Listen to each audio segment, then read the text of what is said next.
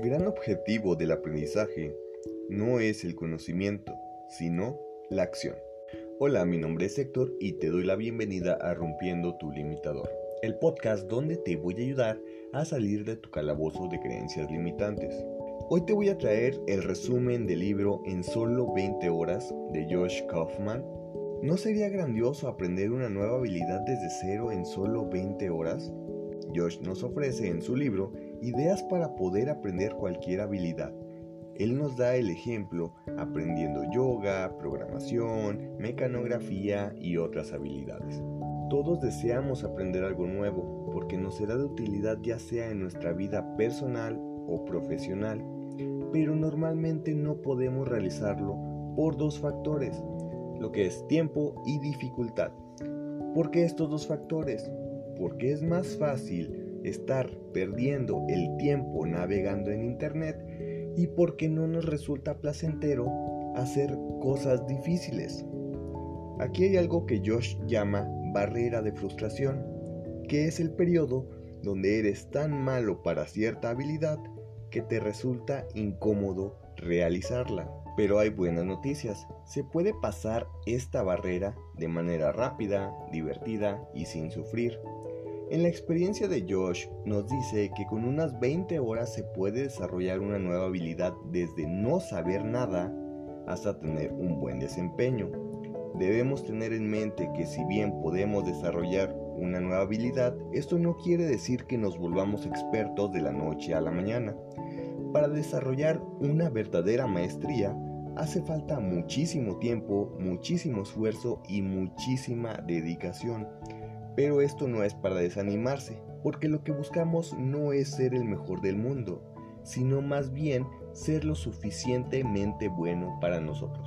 Aquí voy a tomar un punto importante. Si tú quieres volverte un experto, son mínimas 10.000 horas de práctica inteligente, según el libro de Malcolm Gladwell, Fueras de serie, el cual también voy a traer un resumen próximamente.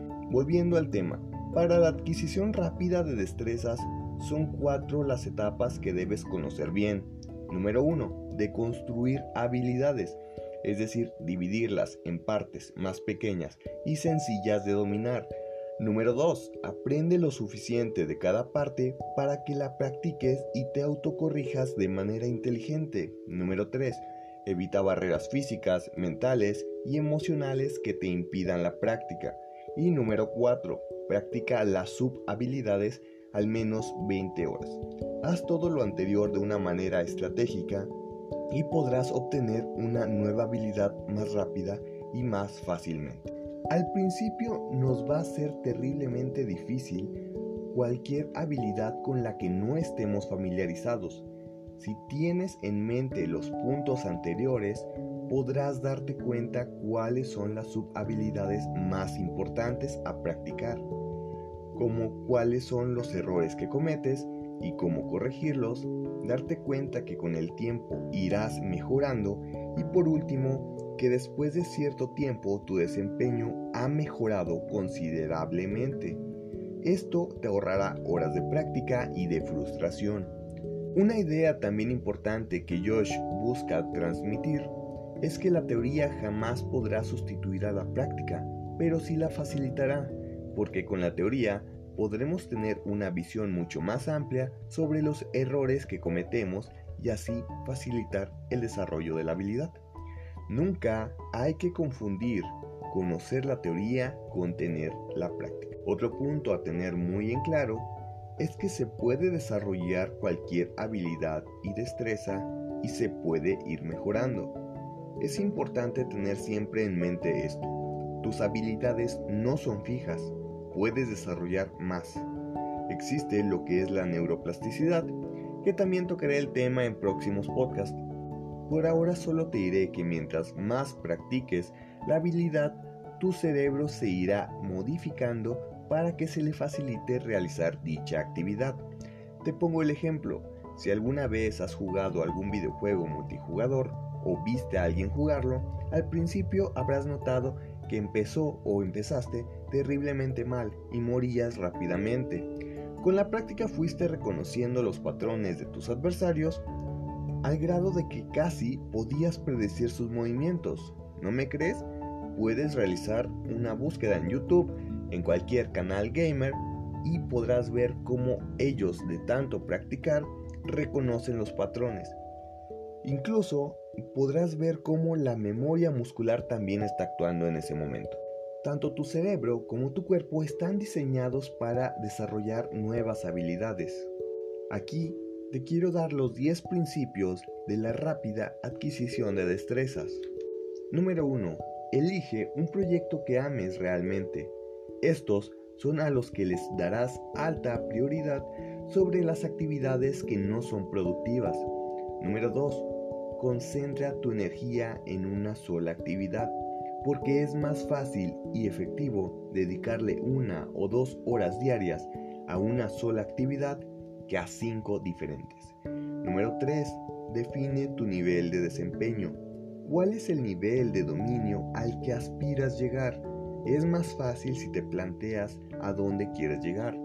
Número 4. Deconstruye la destreza hasta dar con los elementos esenciales. Divídela en subhabilidades y conoce cuáles son los más relevantes. Número 5. Obtén las herramientas indispensables. ¿Cómo podrías practicar tenis sin una raqueta? ¿O cómo podrías aprender a manejar sin un automóvil? Hay que conseguir esas herramientas. Número 6. Elimina las barreras. No tener las herramientas o no tenerlas correctas, no disponer del tiempo, tener distracciones, miedos dudas o vergüenza son las barreras que debes eliminar. Número 7. Tiempo exclusivo a la práctica. Si quieres desarrollar la destreza, encuentra tiempo exclusivamente para esa habilidad. Número 8. Ciclos de retroalimentación rápida.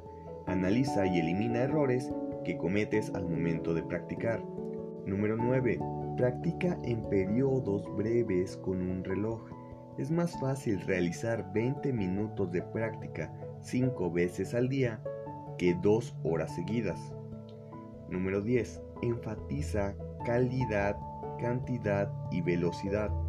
No busques perfección, sino cantidad de práctica en menos tiempo con la suficiente calidad. Ahora ya conoces estos 10 principios. Lo que sigue es ponerlos en práctica e invertir tiempo y esfuerzo verás cómo los resultados se hacen notar. Este fue mi resumen del libro en solo 20 horas. Por último, quiero despedirme de la siguiente manera. Reconoce tus errores, aprende algo nuevo y rompe tu limitador. Si conoces a alguien que le ayude mi contenido o si a ti te gustó y te ayudó, te agradecería que me sigas y compartas.